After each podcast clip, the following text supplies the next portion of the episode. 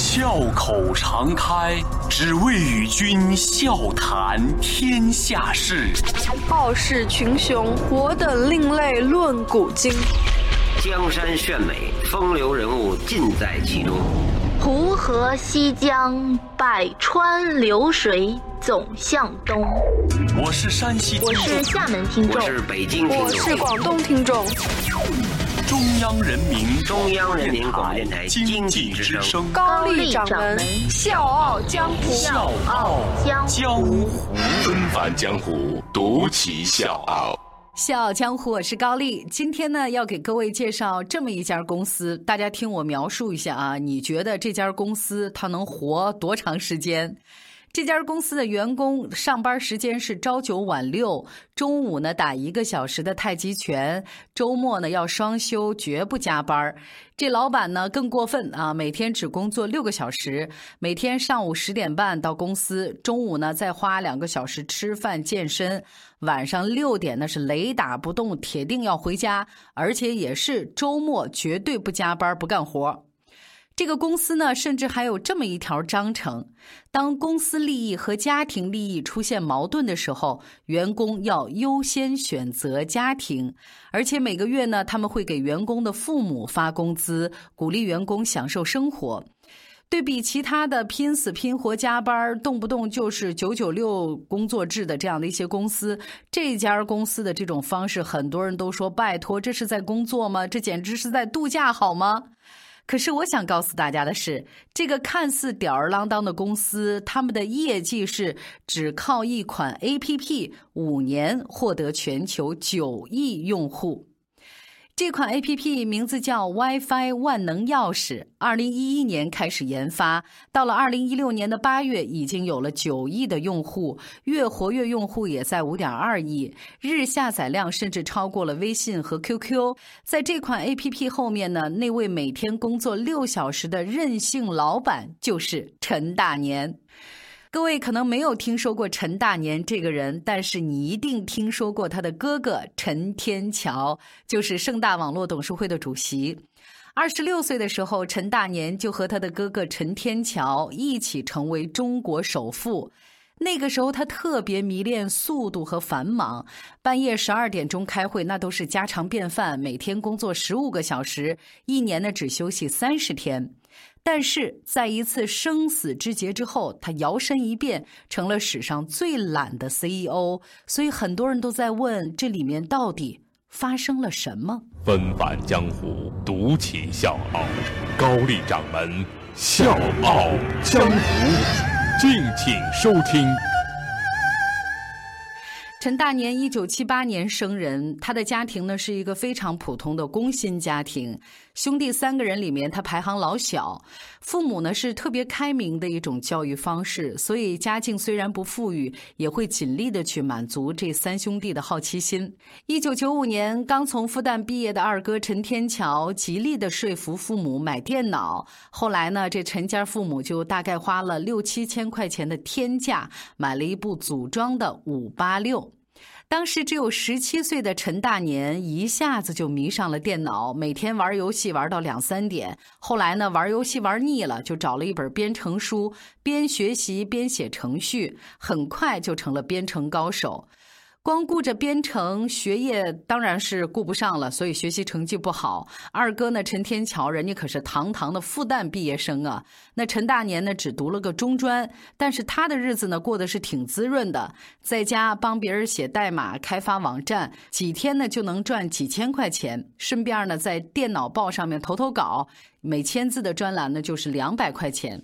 一九九八年，陈大年还做出了中国第一款上网计费软件 Encounter，这个呢也是中国历史上第一款共享类的软件，还被电脑报评为是年度十大共享软件。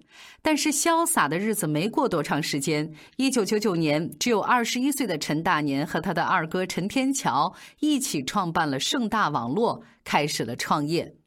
特别有意思的一点是，刚开始创业那段时间，有一次陈大年和陈天桥去散步，陈天桥呢就突然停下来说：“你觉得我们赚多少钱算是成功呢？”陈大年猛的一下没反应过来，就随口回答说：“两百万人民币吧。”看着陈天桥一声不吭，脸上也没啥表情，陈大年有点慌了，说：“哎哥，我是不是说太多了？”事实证明，陈大年不但是没有多说，还说少了。说少了很多很多。五年之后，他和哥哥陈天桥一起成为中国首富，总资产九十亿人民币。而这个时候，他才二十六岁。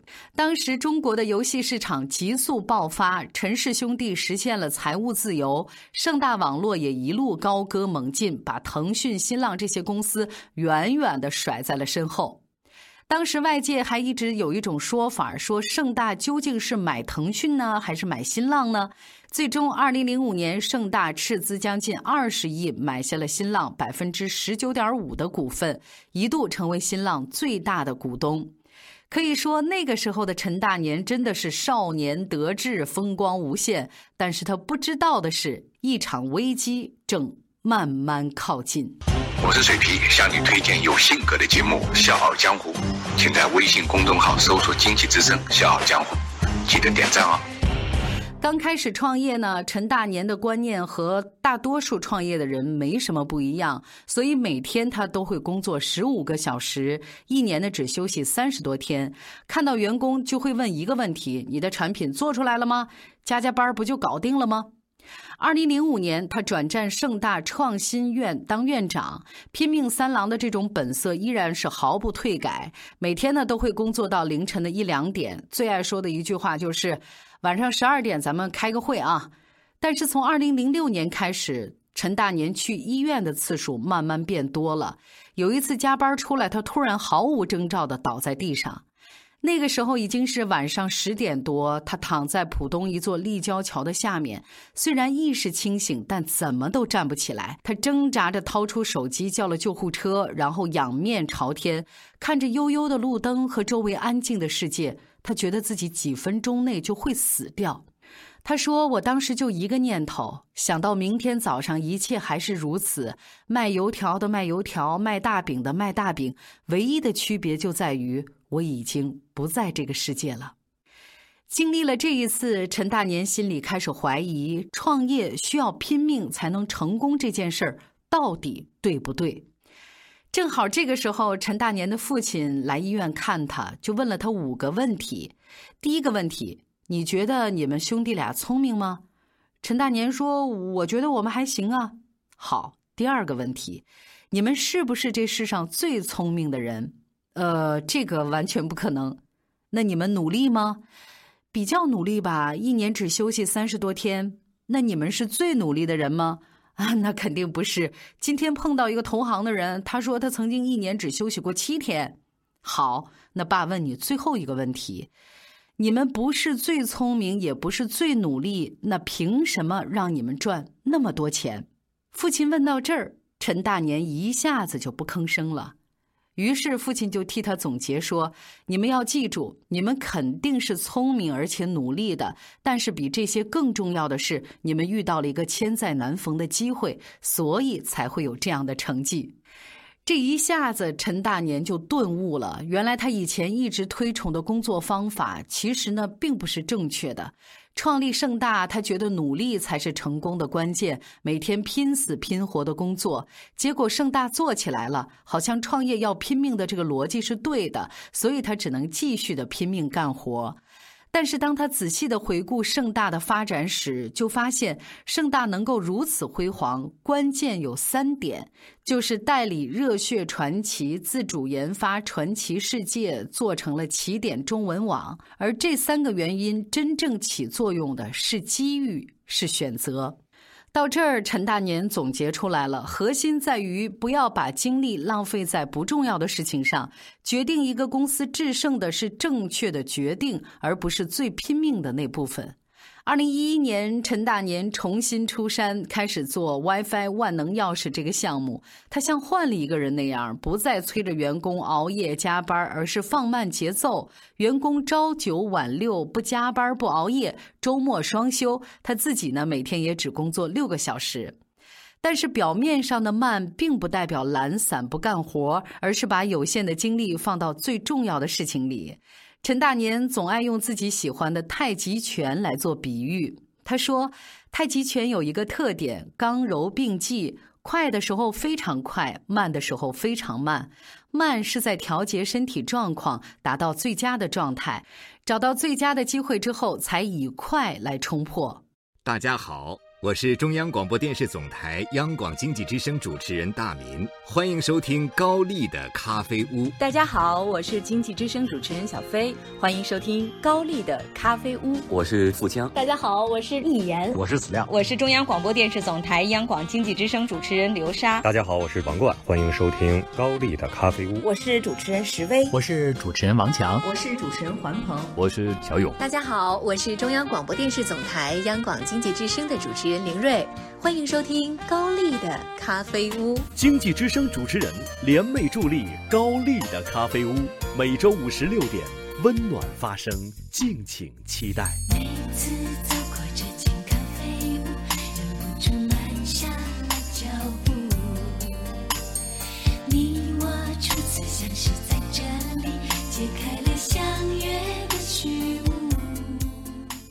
那它的秘诀呢？总结起来大概就是这么几点：第一，贴近用户才是有价值的项目。WiFi 万能钥匙本来呢是盛大创新院的一个项目，产品没有多少爆点，就是一款基于分享经济模式推出的免费上网工具，所以并不被人看好。前后做了一年多，已经有两波的研发人员先后离开了。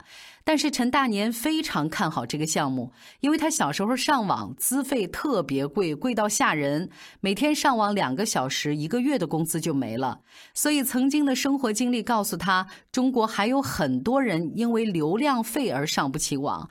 如果有一款产品可以拉平数字鸿沟，让更多的人免费使用网络，那一定会火起来。另外，第二点就是正确的方向比勤奋更重要。现在呢，陈大年要求团队把更多的时间放在思考和判断上。同样是十件事儿，几年前呢，他会每个人分两件齐头并进，但是现在他会把大家聚在一起商量，十件里面挑出两件最重要的去做。这样效率低吗？可能是。但是陈大年觉得，把无意义的事情去掉，仍然有时间去做判断。他不担心错失机遇，企业总要有一定的容错能力。为了鼓励大家思考，他也拒绝员工加班，所以朝九晚六，中午呢还要打一个小时的太极拳，为的就是让员工保持清醒鲜活的状态。接下来一点呢，就是关注员工的成长。相比赚钱，陈大年更看重员工的心智发展。他就觉得每个人都可以被训练，没有人天生就看得长远。所以在他看来，产品做的再急再多也没有什么意义。自己在进步，在成长，二十年后这个公司还在，这才有意义。所以他会要求公司十个人一组读一本书，最后写成 PPT 向所有员工演讲，就说这本书里面讲了什么，用这样的方式来锻炼员工浓缩信息、分析思考的能力。他还会要求公司所有的人都学代码，连扫地的阿姨和保安都不能例外，因为在他看来，编程是一种思考方式，这个是所有人都要掌握的技能。第四点呢，就是敢于放权。陈大年呢，总是喜欢用一种旁观者的身份来看待公司高管的成长，而且呢，高度放权。每周开例会，他参与讨论、听取汇报，但是不参与决策，而且是极少动用否决权。他还模仿华为搞了一个轮值总裁制度，就是三位联合创始人经过演讲、答辩，还有答记者问和投票这一系列的流程，推选出一位轮值总裁。曾经做过两次轮值总裁的张发友就说：“做到这个位置之后，思考的立场就会改变，会逐渐淡化个人，更有全局观。”老实说，陈大年做的这些真的是颠覆了很多人对于公司管理的看法。有投资人就直接说：“啊，你是我见过最懒的人。别人家公司的老总每天只睡六个小时，其他时间都在干活。你看你，你每天只干六个小时的活，其他时间都在休息。”陈大年是这么回答的。当你看到一个企业的老板不上班，但是公司却保持了高速增长的时候，其实你并不应该焦虑，而应该感到高兴，因为这就是成熟的企业。其实我们不能否认陈大年的看法是对的。刚开始的时候呢，团队有一个羊肉串文化，就是产品每发展一百万的新用户就去吃一次羊肉串后来发现这招不行了，因为这么一周呢就要吃一次，只能改成增加一千万新用户吃一次。因为业绩出色，二零一五年年初，陈大年还给公司的四十位员工每人送了一辆特斯拉，没错，就是特斯拉。现在呢，WiFi 万能钥匙已经从四十人做到了三百多人，但是对于一个用户九亿、月活五点二亿的 APP 来说，其实并不算多。可是陈大年并不着急把公司做大，他有自己的节奏，他觉得我的公司还是一个小公司，做得对远比做得快更重要。所以今天的故事讲完之后，大家应该可以看得出，事实上陈大年看似懒散，实际呢是懒于战术，勤于战略。这个呢就跟一些人总爱用战术上的勤奋来掩盖战略上的懒惰形成了鲜明的对比。所以陈大年的一句话可能会在今天给大家带来更深的思考。他说：“我们只希望每一次做对，我们只希望一直走在对的路上。也许我走的不是很快，但是慢慢的会到达终点。而你如果快走在错误的路上，你也必然会死得更快。”小江湖，我是高丽，明天见。徘徊着的，在路上的，你要走吗？Via 碎的骄傲着，那也曾是我的模样。沸腾着的，不安着的，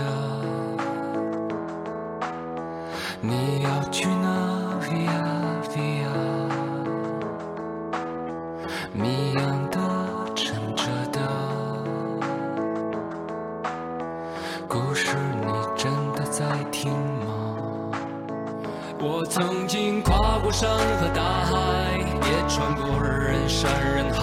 我曾经拥有着一切，转眼都飘散如烟。我曾经失落失望失掉所有方向，直到看见平凡才是唯一的答案。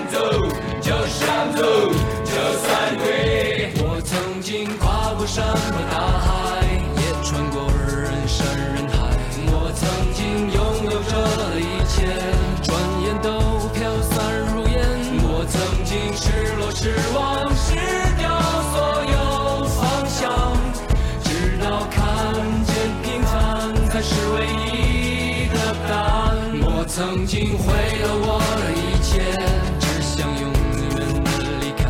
我曾经堕入无边黑暗，想挣扎无法自拔。我曾经像你，像他，像。